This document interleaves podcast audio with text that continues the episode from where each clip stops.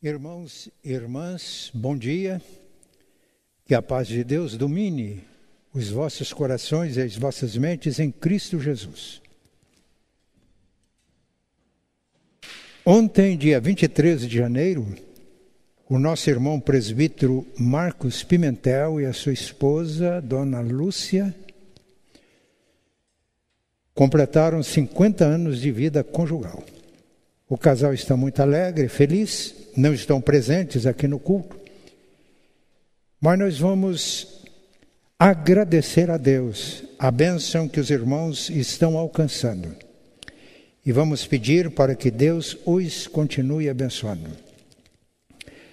Quero deixar com você, Marcos, e com você, Lúcia, a mensagem do Salmo 128 Feliz é o homem que teme ao Senhor e anda nos seus caminhos.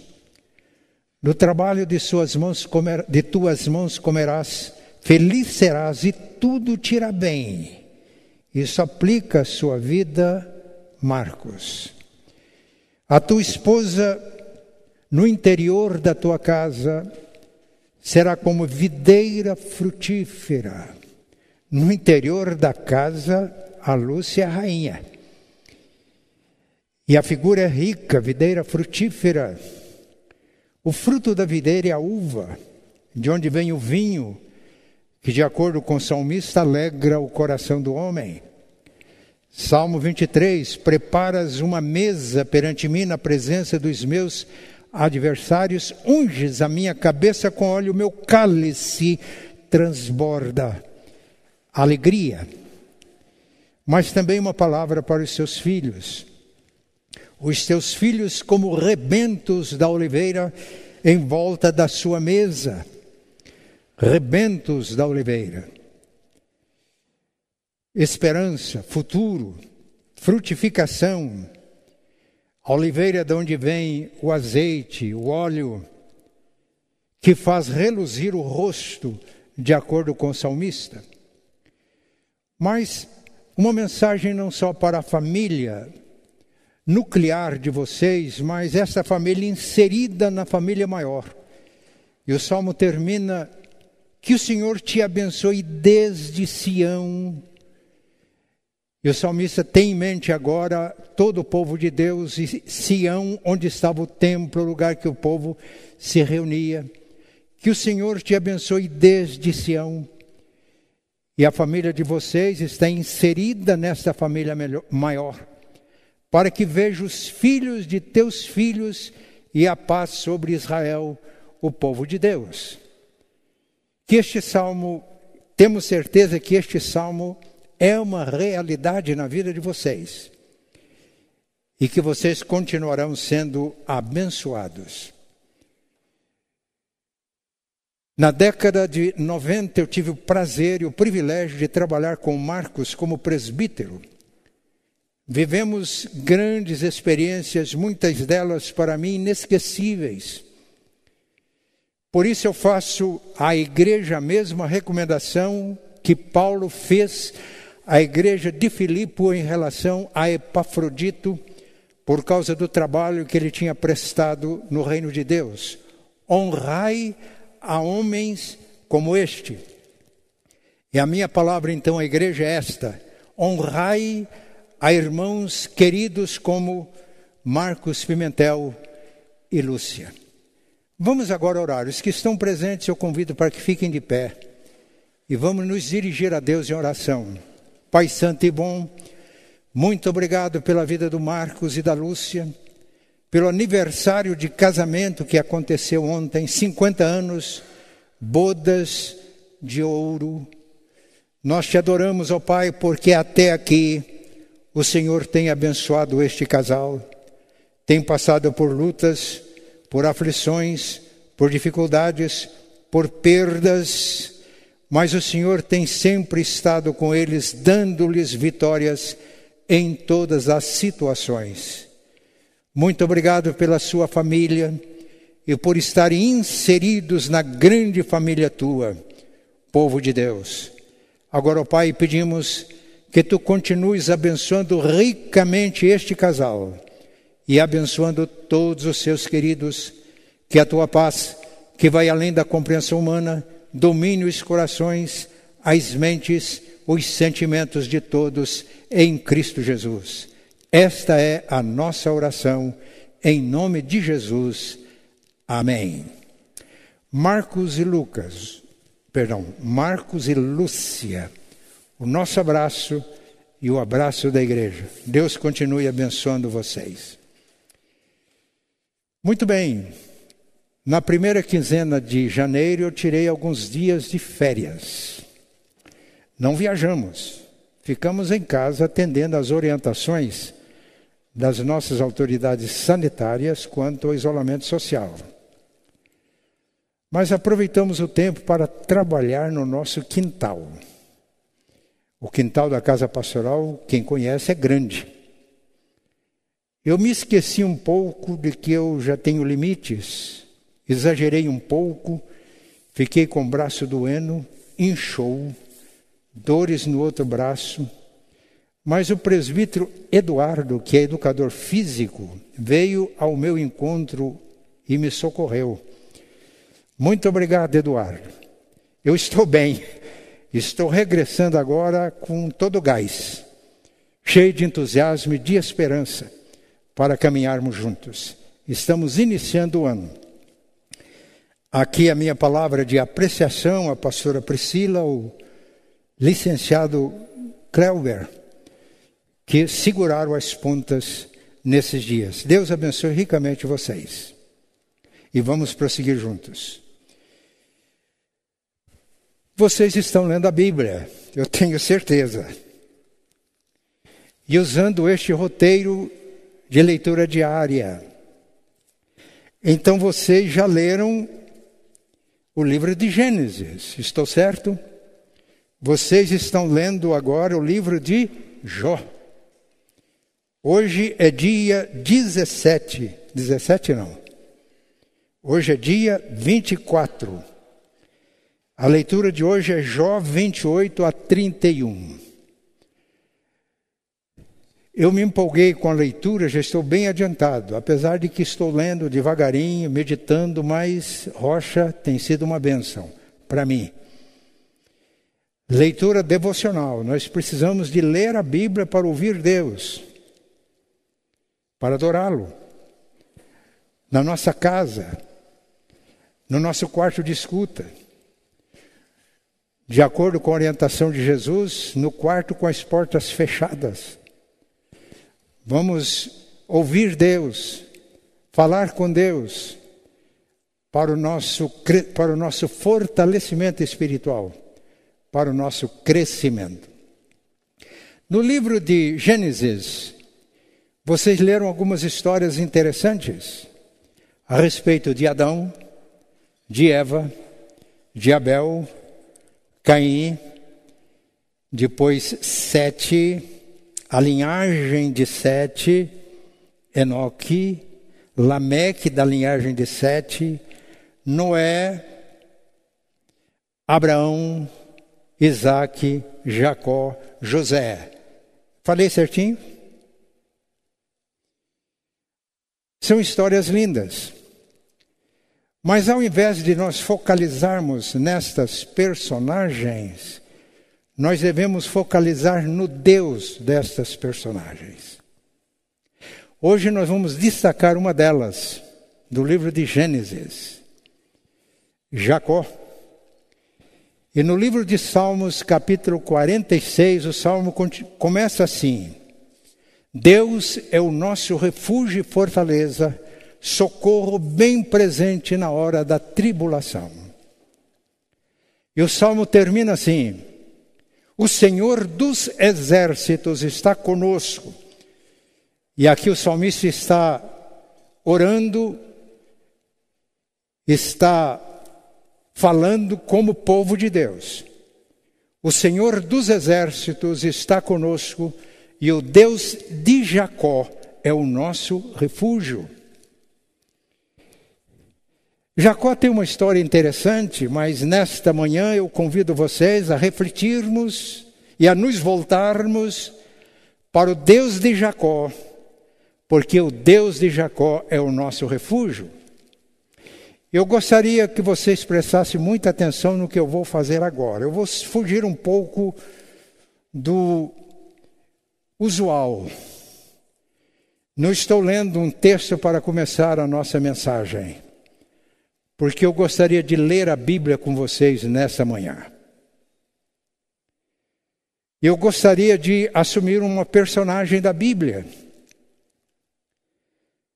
E porque o foco vai ser no Deus desta personagem, no Deus de Jacó, eu vou tomar a liberdade de romper os limites do tempo e do espaço, para que a mensagem seja bem atual para nós.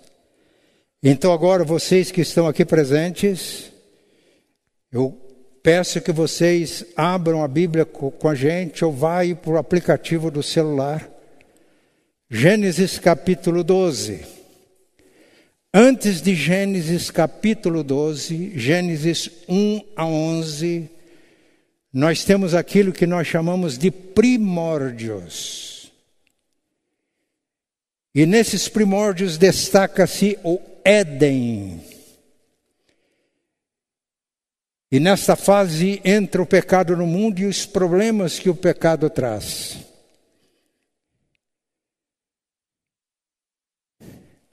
E ali nós já podemos perceber que duas linhagens vão se tornar bem claras. A linhagem de Caim, que não foi aceito como adorador e a sua oferta não foi aceita. E a linhagem dele tem muita prosperidade, prosperidade econômica, cultural, músicos na linhagem de Caim, desenvolvimento artístico, econômico, construíram artefatos, mas era uma linhagem marcada pelo pecado, poligamia, violência. E essa linhagem representa o mundo. Depois que Abel foi morto, Eva teve outro filho chamado Sete e quando nasceu Enos, filho de Sete, começou-se a invocar o nome do Senhor. Houve um avivamento. E aí a Bíblia traça a linhagem de Sete. Nós não temos acontecimentos extraordinários na linhagem de Sete. Mas o que nós encontramos na linhagem de Sete, que era uma linhagem piedosa, o destaque vai para Enoque. Enoque andou com Deus. E Deus para si o tomou. O destaque vai para Noé. Noé era justo. Noé andava com Deus. A linhagem piedosa foi se misturando com a, com a linhagem ímpia e houve uma corrupção geral. E Deus exerceu juízo, então estamos na segunda fase dos primórdios, o dilúvio. Mas através de uma família da linhagem piedosa de Sete, Deus salvou a humanidade, Deus nos salvou, por isso estamos aqui. E Deus faz uma aliança com toda a humanidade através de Noé, nosso representante naquela aliança. E a ordem de Deus foi muito clara: eles deveriam espalhar-se, crescer, multiplicar e encher a terra. Mas a iniquidade, o pecado manifesta-se mais uma vez. De Noé e seus filhos surgiram todas as nações, Gênesis capítulo 10. E ao invés de multiplicar e encher a terra, reuniram-se e resolveram construir uma torre cujo topo atingisse o céu preste atenção, para fazer célebre o, seu, o nome deles e para que eles não se espalhassem pela terra. Então chega a hora de Deus colocar o seu plano concebido desde a eternidade, chamando um homem, chama, chamando uma pessoa que tinha por nome Abrão. E com Abrão ele começa uma história, a história do povo de Deus. Essa história do povo de Deus no Antigo Testamento é a história de Israel. E o centro dessa história é o Messias prometido, Cristo. Esta aliança de Deus com seu povo, como um fio de ouro, perpassa todas as páginas das Escrituras. Cristo é o centro da história bíblica. E se nós lermos, lermos a Bíblia, não nos encontrarmos com Cristo, e não formos salvos por Cristo, nós não estamos atingindo o objetivo da Bíblia. No Novo Testamento, o povo de Deus é a igreja e o Cristo é o Senhor da igreja, o Cristo, filho do Deus vivo. E a nossa personagem, eu vou agora assumir a personagem, está nessa linha de vida piedosa de Sete e da formação de uma nova linha, de uma nova linhagem que começa com Abraão. Agora preste atenção. Eu faço parte dessa linhagem. Você também faz, se você é crente. Se você está em Cristo, você faz parte dessa linhagem. Como ela começou? Começou com meu avô. Gênesis capítulo 12. Os irmãos não se preocupem que nós vamos até Apocalipse nessa manhã. Gênesis capítulo 12. Deus chamou o meu avô. Morava em Uz, Ur dos Caldeus. Sai da tua terra e da tua parentela e vai para uma terra que eu te mostrarei. Eu te abençoarei. Farei o teu nome grande Abençoarei os que te abençoarem e amaldiçoarei os que te amaldiçoarem. Porque em ti e na tua descendência serão abençoadas todas as famílias da terra. Que mensagem! Gênesis capítulo 12. O meu avô caracterizou-se como um adorador. Ele vai para Canaã, 75 anos de idade, leva Jó, Ló junto, sobrinho, o pai de Ló tinha morrido. Ele se estabelece em Canaã e a primeira coisa que ele faz é levantar um altar. Essa é a minha linhagem. Você é crente? Você está em Cristo? Então você pertence a essa linhagem, a linhagem de adoradores, que adoram a Deus em espírito e em verdade. Mas o Abrão, vovô, não era perfeito. Houve fome em Canaã, ele vai para o Egito, no Egito havia abundância. E o comportamento dele no Egito não foi tão exemplar, por isso, o nosso foco é no Deus de Abraão, no Deus de Jacó.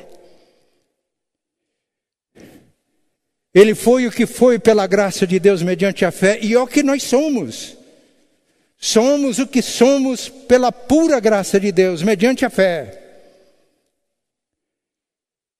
Então ele volta do Egito, resolve pendências com o sobrinho Ló e os seus pastores, e depois disso, Estamos em Gênesis 13, Deus se manifesta outra vez a Abraão.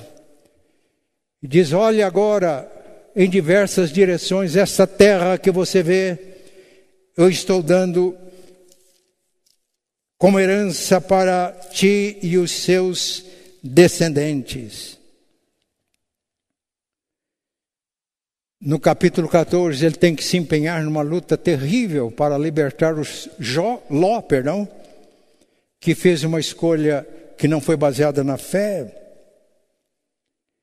Mas nós chegamos no capítulo 15. Quantos anos tinha Abraão, Abrão, quando saiu de Arã? Ele já tinha saído de Ur, estava em Arã. 75 anos. Qual era a promessa? A tua descendência será muito grande. Mas tinha um problema. Sara era estéril. Irmãos, se somos filhos de Abraão, a nossa fé também é provada e deve ser provada. A verdadeira fé daqueles que seguem na linhagem de Abraão é a pessoa que as provações, ao invés de destruírem a fé, faz com que a fé brilhe e as pessoas se tornem testemunhas. Então ele comparece, Deus se manifesta outra vez a Abraão, e Deus disse: Não temas, Abraão, eu sou o teu escudo, teu galardão será sobre modo grande. Abraão respondeu: Como pode ser isso se o herdeiro meu é o meu servo Eliezer, o Damasceno? Deus disse: Não será este o teu herdeiro, aquele que vai nascer de ti. Como? Minha esposa é estéril. Provação? Eu sou Jacó. E a semelhança do meu avô, a fé surgiu em meu coração e se desenvolver no contexto da vida diária. Aprendi com o avô Abraão que a espiritualidade bíblica não é escapista ela acontece no contexto da vida real. É histórica, é concreta. Não é mito.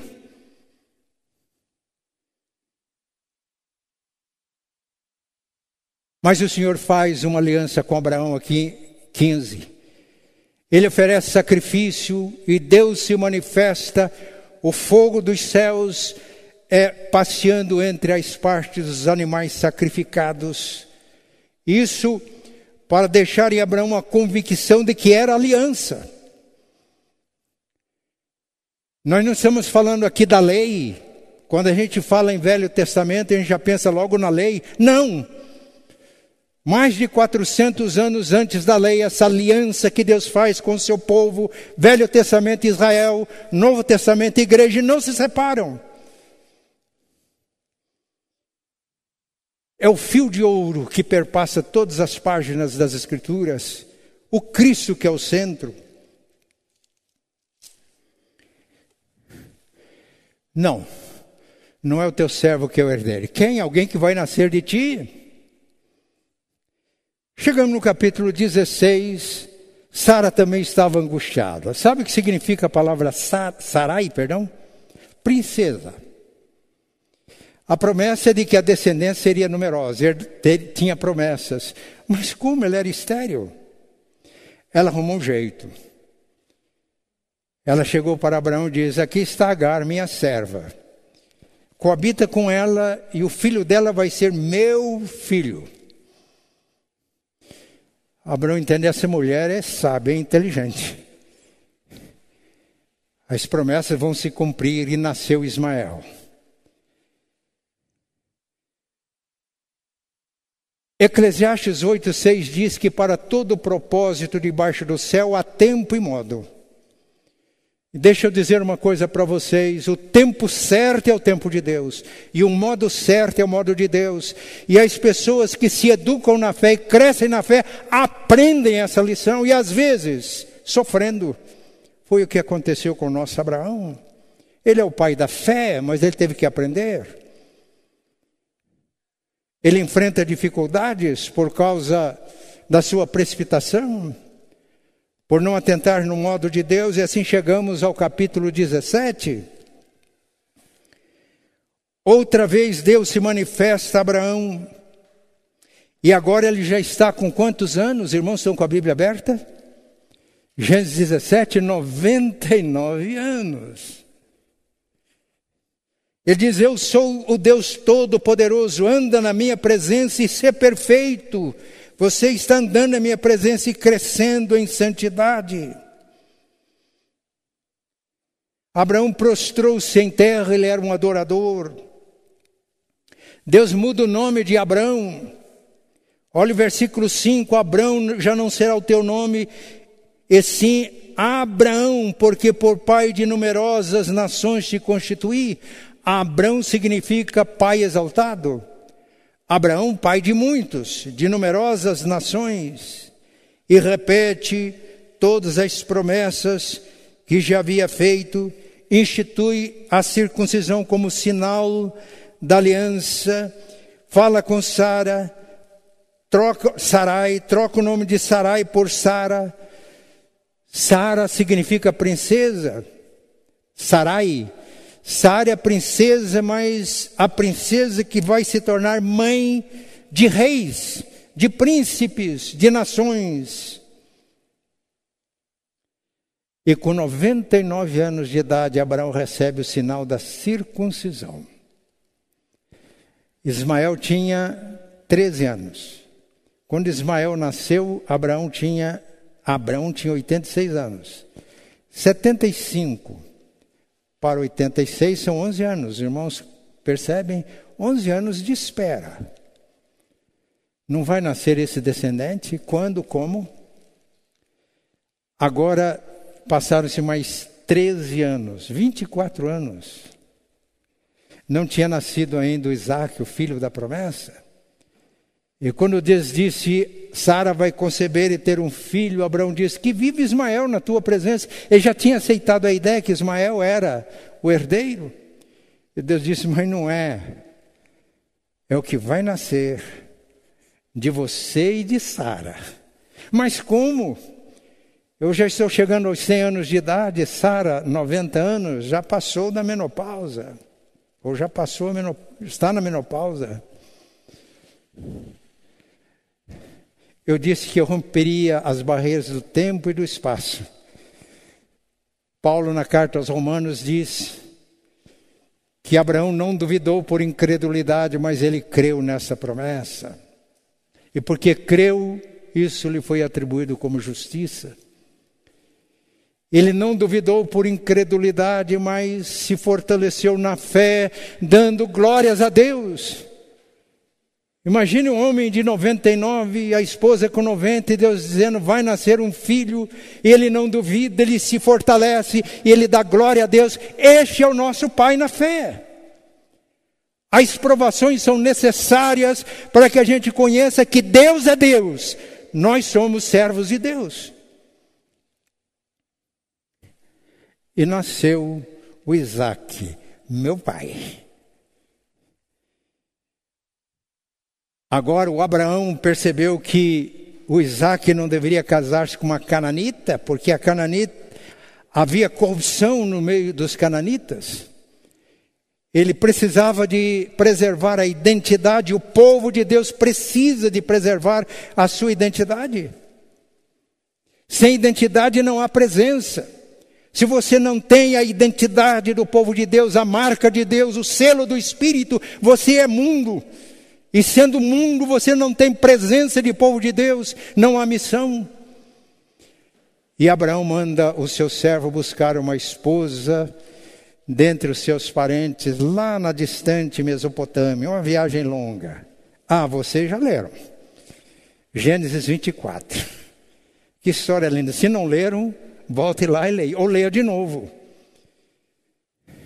E chega Rebeca, minha mãe,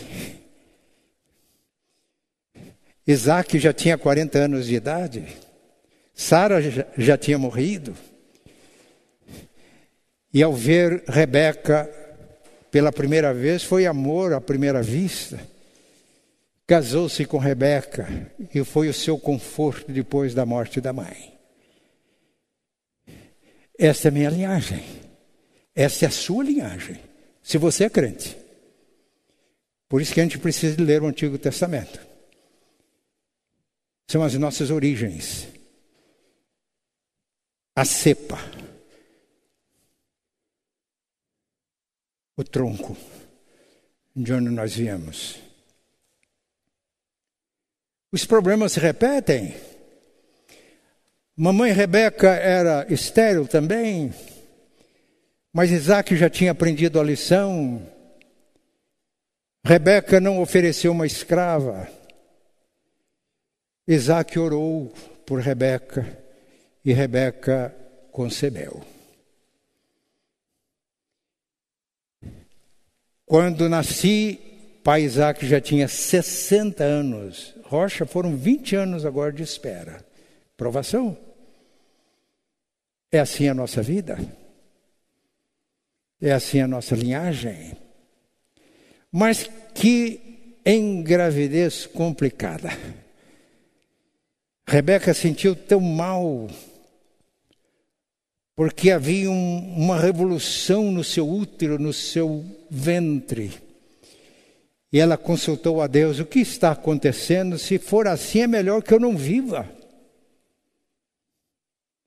E aí vem uma profecia: há dois povos no teu ventre, rivais, em guerra desde aí, e o maior servirá ao menor. Que era o maior? O primogênito. Como eram gêmeos, primogênito era quem nascesse primeiro. Quem nasceu primeiro? Esaú. Os propósitos de Deus já estavam revelados. Não me perguntem por quê, são segredos de Jeová.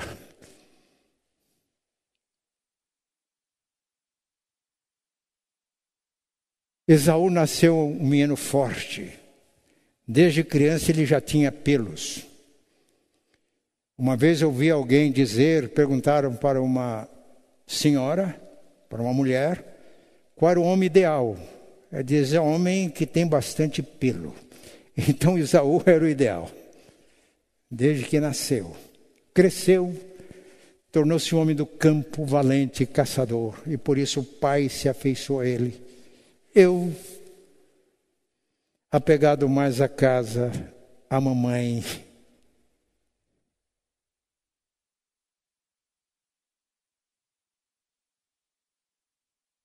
E essas preferências causaram problemas na casa. Será que isso fala alguma coisa para nós? Vocês estão na linhagem, vocês têm problemas? Vocês enfrentam lutas nas casas? Problemas na gravidez? Conflitos dentro do lar? Dificuldades? Havia uma diferença entre nós dois. Não me pergunte por que, eu não sei. Eu tinha um desejo enorme da bênção. Entendia que eu não era forte como Esaú e precisava da bênção para viver. E havia uma bênção para o primogênito, herança dobrada, liderança na família, na tribo. Era assim. Mas eu desejava a bênção. E aí procurei conseguir a bênção. Deixa eu fazer uma pergunta. Vocês desejam muita bênção? Deixa eu fazer uma pergunta. No tempo e no modo de Deus ou no seu tempo e no seu modo?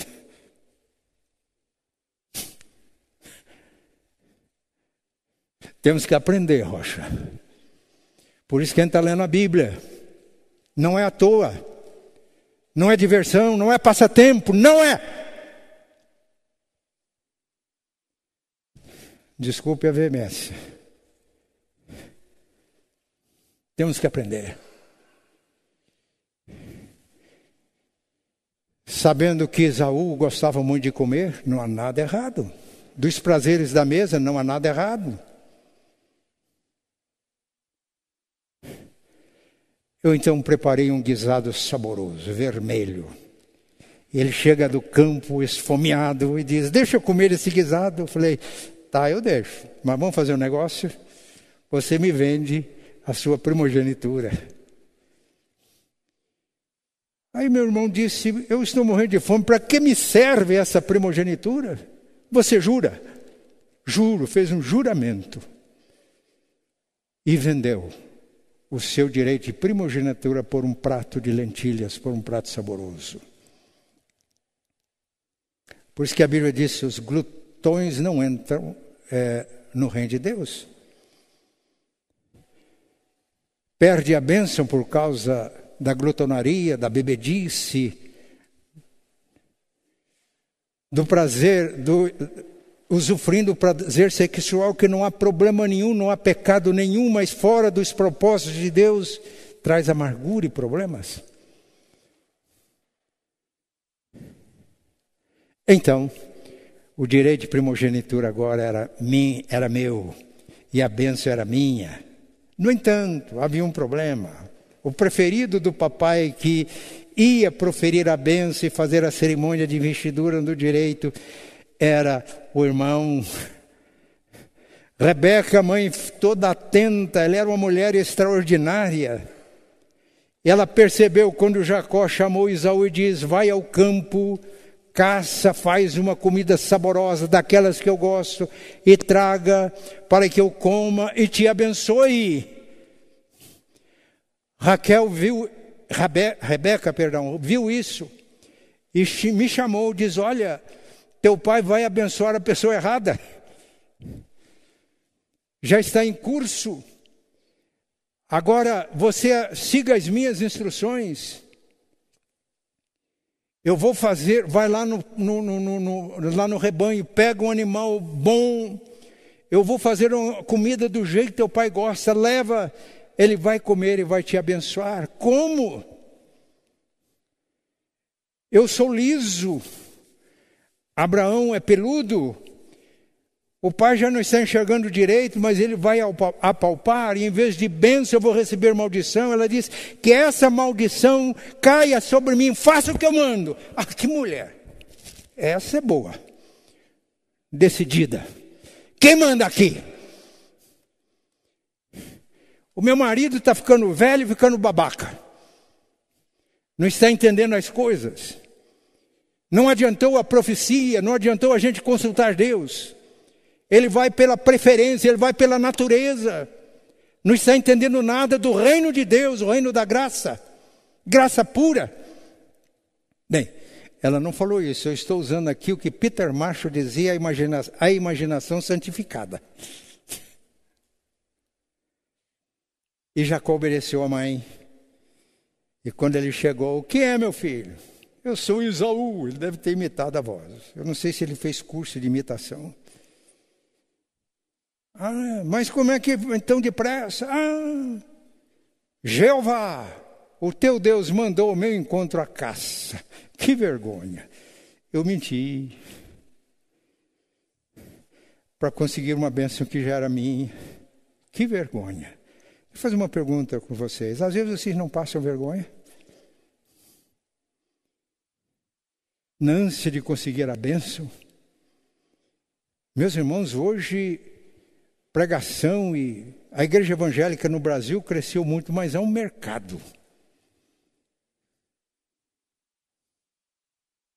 O mercadoria para todos os gostos. Você pagando, você tem.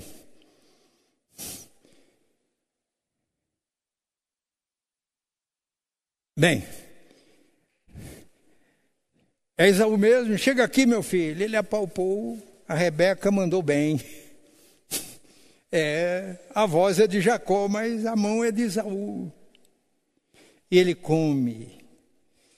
Como estava gostoso. Isso não é pecado, não, irmãos. Bebe o vinho. Chega aqui, meu filho. Desceu, cheirou. Era roupa de Isaú. E aí ele profere a bênção. A bênção, meus irmãos, era algo mais do que o pai desejar que Deus abençoasse o filho. A bênção era coisa extraordinária. E na bênção ele dotou Jacó de tudo que ele precisava e o colocou como líder da casa e como chefe do seu irmão. Jacó sai, chega Esaú, leva, meu pai, come a caça e me abençoa. Falou, ja, é, perdão, Isaac estremeceu. Quem é que veio aqui e já levou a benção? Ele percebeu quem era. Ele chorou amargamente. Por esse rapaz já me enganou duas vezes. Enganou nada. Ele desprezou o direito de primogenitura. E na carta aos Hebreus, capítulo 12, versículos 16 e 17, nós temos a explicação. Que não haja entre vocês pessoas impuras e profanas como Isaú, que por um repasto vendeu o seu direito de primogenitura. Depois, querendo a bênção, foi rejeitado. Não foi Isaac que rejeitou, não foi a esperteza de Rebeca. Isso estava nos planos de Deus. Por quê? Eu não tenho explicação, mas é assim. E foi rejeitado e não encontrou lugar de arrependimento, ainda que com lágrimas o buscasse. Portanto, nós pertencemos à linhagem de Abraão, a linhagem de Isaac, que vai se tornar a linhagem de Jacó, que é a nossa linhagem. No entanto, essa esperteza de Rebeca e de Jacó gerou uma crise terrível. Logo, Esaú pensou consigo mesmo: meu pai vai morrer logo, e aí eu mato Jacó. E ele não estava brincando, ele era um homem decidido, era um caçador, era um homem do campo. Chegou aos ouvidos de Rebeca, ela chama Jacó. Já estamos chegando no final do capítulo 27, começo do 28. 28, Juninho, foi o texto que eu te dei como texto base. Olha, vai para a casa do meu irmão Labão, passa lá uns dias, até que passe essa fúria do teu irmão, e eu providencio para que você volte. Rebeca fez um plano, isso vai ser logo, essa fúria de Isaú vai passar, o tempo resolve. E mais uma vez, uma mulher esperta, atenta, chamou Isaac e diz: Olha, Isaú já se casou com cananitas. Os irmãos podem ver isso no final do capítulo 26. Jacó tinha casado com Judite, filha de Beri, e com Bezamate, filha de Elon.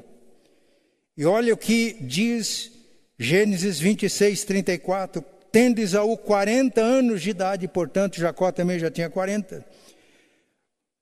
Tomou por esposa Judite, filha de Beri, Eteu, e a Bazemate, filha de Elon, Eteu. Ambas se tornaram amargura de espírito para Isaac e Rebeca. Por isso que Jacó buscou uma esposa para Isaac dentre os seus parentes. Agostinho escreveu uma obra imortal, A Cidade de Deus. E Agostinho vai seguindo essas pisadas. Eu terminei o ano passado de ler A Cidade de Deus. Estava na minha, no meu radar há muito tempo. E Agostinho vai mostrando que a descendência de Sete era a cidade de Deus. A descendência de Caim era a cidade dos homens, mundo. Aqui a linhagem que está estabelecendo a partir de Abraão é cidade de Deus. Parte do Éden, um jardim, mas vai alcançar o seu ponto culminante na Nova Jerusalém. Éden é jardim, Nova Jerusalém é a cidade cujo arquiteto e construtor é Deus, e somos agentes dessa construção. E aí ela chama o Isaac e diz: Olha, nós já estamos vivendo em amargura de espírito por causa das esposas de Esaú. Vamos mandar Jacó. Eu estou assumindo a personagem. Resolveram me mandar para Padara. Se fosse fazer o mesmo caminho que Abraão fez, seria cerca de 800 quilômetros. E a viagem naquela época é diferente das viagens de hoje.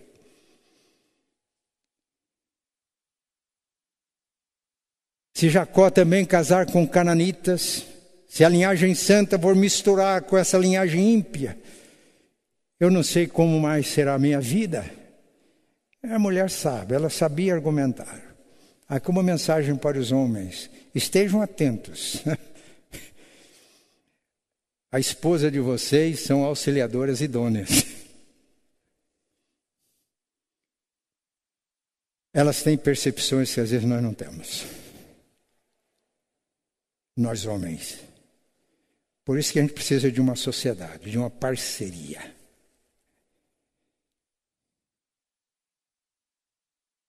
E aí manda Jacó para Padarã. E chegamos ao nosso texto, não se preocupem, porque agora é o ponto culminante da meditação de hoje. Nós começamos em Gênesis 12, estamos em Gênesis 28. Agora vamos ver a experiência que eu tive nesta caminhada. Parti em viagem, cheguei a um lugar, e esse lugar tornou-se uma estação na minha trajetória e na minha viagem. Gênesis 28, 10. Parti de Berseba e segui Arã. Tendo chegado a certo lugar, ali passei a noite, pois já era sol posto. Tomei uma das pedras do lugar e fiz dela o meu travesseiro e me deitei ali para dormir. Veja a situação, a minha situação, jurado de morte pelo irmão, fora de casa, não fui recebido numa cidade, nem numa casa, um lugar ermo, provação. Eu tinha que aprender lições. O travesseiro que encontrei foi uma pedra e a cabeça repousando sobre a pedra. Mas o que aconteceu? E sonhei. Eis posta na terra uma escada cujo topo atingiu o céu, e os anjos de Deus subiam e desciam por ela. Era difícil imaginar que alguém que tinha mentido ao pai para receber uma bênção, tinha seguido as instruções da mãe, que usava de esperteza, agora tivesse sonhos tão lindos. Irmãos, pura graça de Deus. Por isso, Betel é o lugar onde nós nos refugiamos na graça de Deus, porque somos da linhagem de Jacó, linhagem da fé, linhagem de Abraão. Na carta aos Gálatas, capítulo 3, versículo 7, ou versículo 16, Paulo diz que todas as promessas para a descendência de Abraão convergem em Cristo. E quando estamos em Cristo, todas as bênçãos prometidas a Abraão são nossas. No versículo 7 ele diz que todos nós que estamos em Cristo somos abençoados com o crente Abraão. Está escrito em Gálatas 3 que os da fé é que são filhos de Abraão. Estão nesta linhagem. E este texto aponta para Cristo. Uma escada subia aos céus, tocava os céus, e anjos de Deus subindo e descendo, os céus e a terra se unem. É uma figura de Cristo. João capítulo 1, no final do capítulo, Natanael leva, perdão, Filipe leva Natanael a Cristo. E quando ele se apresenta, ele não acreditava que alguma coisa boa pudesse surgir de Nazaré. Quando ele se apresenta, Jesus olha para ele e diz: Eis um verdadeiro israelita, alguém da linhagem de Abraão, de, ja de Isaac, de Jacó, de Moisés, dos profetas. Eis um verdadeiro israelita em quem não adulo. E Natanael, surpreso, diz: Onde me conheces? Antes de Filipe te chamar, eu te vi quando estavas debaixo da figueira. O que aconteceu debaixo da figueira? Nós não sabemos. Segredos de Jeová. Mas a verdade é que as palavras de Cristo revelaram segredos da vida de Natanael, revelaram segredos do seu coração. Ele diz: Senhor, tu és mestre, tu és o Rei de Israel, tu és o Cristo. Todos os nossos antepassados ansiaram. E Jesus disse: Porque eu te disse, eu te vi na figueira, você crê? Vereis, e agora podem ler lá em João, ele coloca no plural, falando a todos nós: vereis o céu aberto e os anjos de Deus subindo e descendo no filho do homem. Jesus deixa claro que a experiência de Jacó apontava para a manifestação do Filho de Deus que revela Deus, que é o único mediador, que liga céus e terra. E nele é que somos abençoados. Nele todas as bênçãos prometidas em Abraão são nossas, nele em Cristo. Mas que coisa maravilhosa! Perto dele Perto de mim estava o Senhor. Veja na Bíblia de vocês, Senhor em maiúsculo. Traduz o hebraico Yahvé, Jeová, o Deus da aliança revelado. E me disse: Eu sou o Senhor, eu sou Jeová, eu sou o Deus de Abraão, eu sou o Deus de Isaac. E agora Deus repete as promessas feitas aos antepassados, aos nossos antepassados. Olha o que ele diz: a terra em que agora estás deitado, eu te darei a ti e à tua descendência. A tua descendência será como pó da terra, estender-te-ás para o ocidente, para o oriente, para o norte, para o sul. Em ti e na tua descendência serão abençoadas todas as famílias da terra. Irmãos, somos da linhagem, se somos crentes, somos da linhagem de Abraão, de Isaac e de Jacó. E o objetivo é que Deus nos abençoa com toda sorte de bênçãos celestiais com toda sorte de bênçãos nas regiões celestiais em Cristo, para que nós sejamos bênçãos. A partir de Londrina até os confins da terra. Deus está reafirmando isso aqui agora. Mas além disso, havia promessas para a minha vida pessoal, eu estou contigo e te guardarei por onde quer que fores e te farei voltar a esta terra, porque te não desampararei até cumprir eu aquilo que te hei referido. Era plano de Rebeca trazê-lo de volta, mas Deus está dizendo: Eu estou com você, eu vou com você, eu não vou te abandonar. Irmãos, imagine Jacó, e nós somos Jacó. Tudo isso é pura graça de Deus. Eu não consigo explicar, mas é a realidade. Promessas pessoais. Que experiência. E aí eu acordei do sono. Era um sono. Mas um sono com conteúdo profético. Um sono com conteúdo de revelação. E aí caí em mim mesmo. Com terrível, Deus está aqui, eu não sabia. Não é assim que acontece nas nossas vidas? Estamos procurando resolver as coisas no nosso tempo e do nosso modo, sem a consciência de que Deus está presente, mas agora ele toma consciência. Deus está aqui, eu não sabia. Quão terrível este lugar! É a porta do céu, é a casa de Deus. Mas que casa de Deus? Quando a gente fala casa de Deus hoje, a gente pensa no templo. Aliás, estamos aqui hoje no templo, um número pequeno, muitos irmãos participando em casa, mas não é esse que Deus refere à casa de Deus. O lugar era ermo, era a presença de Deus. A presença de Deus com Jacó significava casa de Deus. Jesus vai dizer mais tarde, porque onde estiverem dois ou três reunidos em meu nome, eu estou no meio deles, é a presença de Cristo conosco que faz que um grupo pequeno de dois ou três se torne casa de Deus.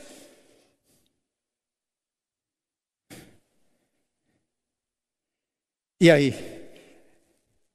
eu respondi a Deus. A graça de Deus é imensurável, é maravilhosa. Me alcançou aqui.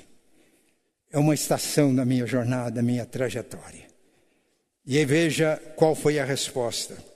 Tendo me levantado cedo, de madrugada, tomei a pedra que havia posto por travesseiro e a erigi em colunas, sobre cujo topo entornei azeite e ao lugar, cidade que outrora se chamava Luz, dei o nome de Betel. O que, que significa a palavra Betel? É a junção de duas palavras hebraicas, Bet e El. Bet é casa e El, Deus. Betel é casa de Deus. Naquele lugar onde ele teve a experiência com Deus, experiência decisiva que todos nós que estamos na mesma linhagem de Abraão, de Isaac e agora de Jacó, todos nós temos. E que enche de significado as nossas vidas. Fiz também um voto dizendo: se Deus for comigo e me guardar nesta jornada que empreendo, e me der pão para comer e roupa que me vista, de maneira que eu volte em paz para a casa de meu pai, então o Senhor será o meu Deus. Vocês podem estar estranhando. Eu faço um voto, uma profissão de fé em Deus, mas usando condicional. É que a viagem era temporária. A promessa não era para a Mesopotâmia, não era para Padarã, a promessa era ali, a terra prometida era ali. Então ele se é real a minha experiência, o Senhor cumprir todas as promessas, então realmente eu sou descendente, vou voltar aqui. Mas qual foi a profissão que ele fez? O Senhor Jeová, o Deus de Abraão e de Isaac, será também o meu Deus. Essa é a nossa experiência de Betel. Quando temos a experiência de Betel, percebemos a presença de Deus, nos tornamos adoradores, nos convertemos, ainda que sejamos membros de igrejas evangélicas sem Betel. Você vai entender como casa de Deus apenas os templos e os lugares sagrados.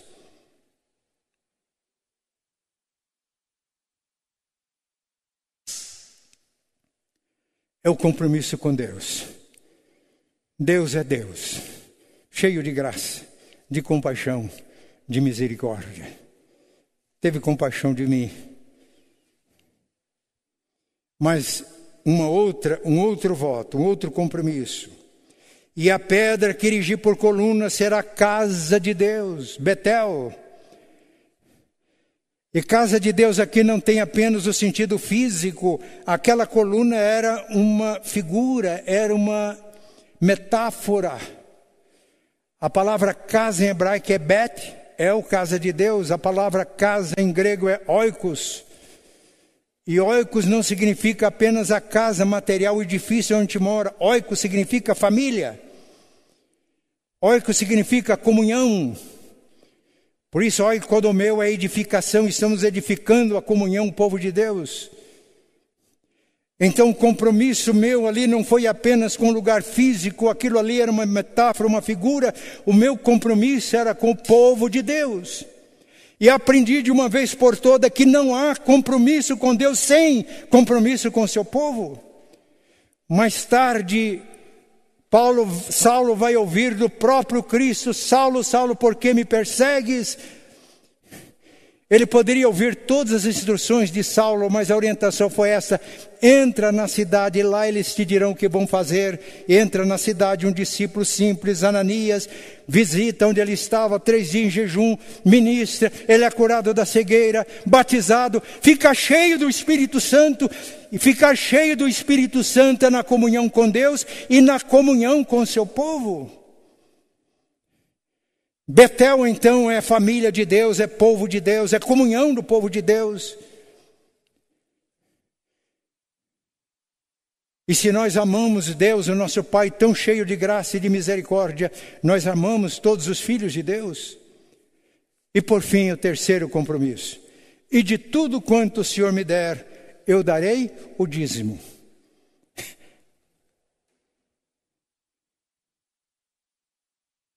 Então, três compromissos em Betel. Primeiro, Deus será o meu Deus. O povo de Deus é o meu povo. E de tudo que o Senhor me der, eu vou dar o dízimo. O dízimo, portanto, não é da lei de Moisés, como muitos dizem. Eu estou vivendo na graça. Isso é imposto. Não aceito. Dízimo foi uma verdade revelada a Abraão primeiro, que entregou o dízimo. Jacó estava na linhagem piedosa de Abraão. Ao encontrar-se com Deus e ter a experiência real e viva com Deus, tornou-se naturalmente dizimista. Mas isso, Antigo Testamento, Novo Testamento é mais, eu concordo. Eu vou, só uma experiência de Letourneau, que começou como dizimista, um industrial. No final da vida dele, ele fez um documento 90% do que ele ganhava era destinado à obra de Deus e ele passou a viver com muita dignidade com 10%. Mas se a fé não chega tanto, então pratique o princípio que Deus revelou. Meu primeiro salário foi em dezembro de 1958, eu tinha 18 anos de idade. Eu tinha tido a minha experiência de Betel e naturalmente eu me tornei dizimista até hoje, sem faltar um mês. E quero dizer para vocês que isso é bênção pura. Mas agora, deixam de ouvir o personagem, ou seu pastor. Betel, uma estação na jornada de Jacó. Jacó prosseguiu a viagem. Vamos prosseguir também no próximo domingo. Você está convidado. A próxima estação na caminhada chama-se Peniel um lugar de transformação. Por Porque, como igreja, nós queremos ler a Bíblia não para ter uma vida espiritual raquítica, morna, tépida, mas uma vida abundante, cheia, frutífera. E para isso, a semelhança de Jacó, nós precisamos não apenas de Betel, mas a partir de Betel, experimentarmos uma profunda transformação na nossa vida. Por hoje, basta a lição de Betel. Hoje muitos não estão aqui no templo, estão em casa. Você está aí em família, adorando a Deus em espírito e em verdade, aí é a sua Betel. Amanhã muitos de vocês vão para o trabalho. Deus agora passa a habitar não apenas na comunhão do seu povo, mas no coração de cada crente. E quando você chega, você é uma Betel sobre duas pernas. Porque quando você chega, chegou o Espírito Santo, ele habita em você. Não é o lugar sagrado que te santifica, mas é você que torna sagrados os espaços da sua vida. E se não for assim, não adianta reunir em templos. Se você é profano nas suas relações diárias, no seu trabalho, nos seus negócios, culto em templos é pura hipocrisia. Betel, portanto, não é um mito, Betel faz parte da linhagem de fé de todos os filhos de Abraão.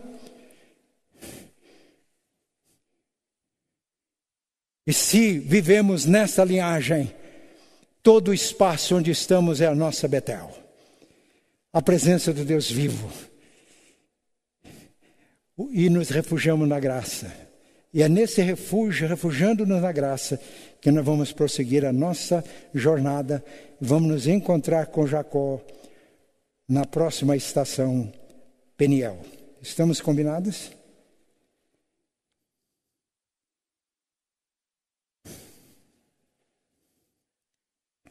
Nós vamos orar. Vamos orar. Eu vou convidar a pastora Priscila para vir à frente. E ela faz essa oração encerrando o nosso culto. Rocha, vamos deixar o cântico para próxima oportunidade. O Jacó se entusiasmou. Eu espero que esta mensagem seja mensagem de Deus para impactar as nossas vidas. Vamos orar e a pastora Priscila invoca a bênção. Vamos ficar de pé, os que estão em casa, para oração e para a bênção. Graças te damos, Senhor, pela tua palavra, que nos edifica, ó Deus, que nos ensina, através, ó Deus, da história do teu povo somos nós, ó Pai, aquilo que o Senhor faz nas nossas vidas. Pai, que a nossa vida seja um lugar que o Senhor tem prazer, ó Deus, de habitar, que a nossa vida te honre, te glorifique, ó Deus, nos nossos atos, nas nossas palavras. Ajuda-nos, ó Senhor, nos dilemas, nos problemas que enfrentamos na caminhada, ó Deus, na nossa vida sabemos que tu estás conosco.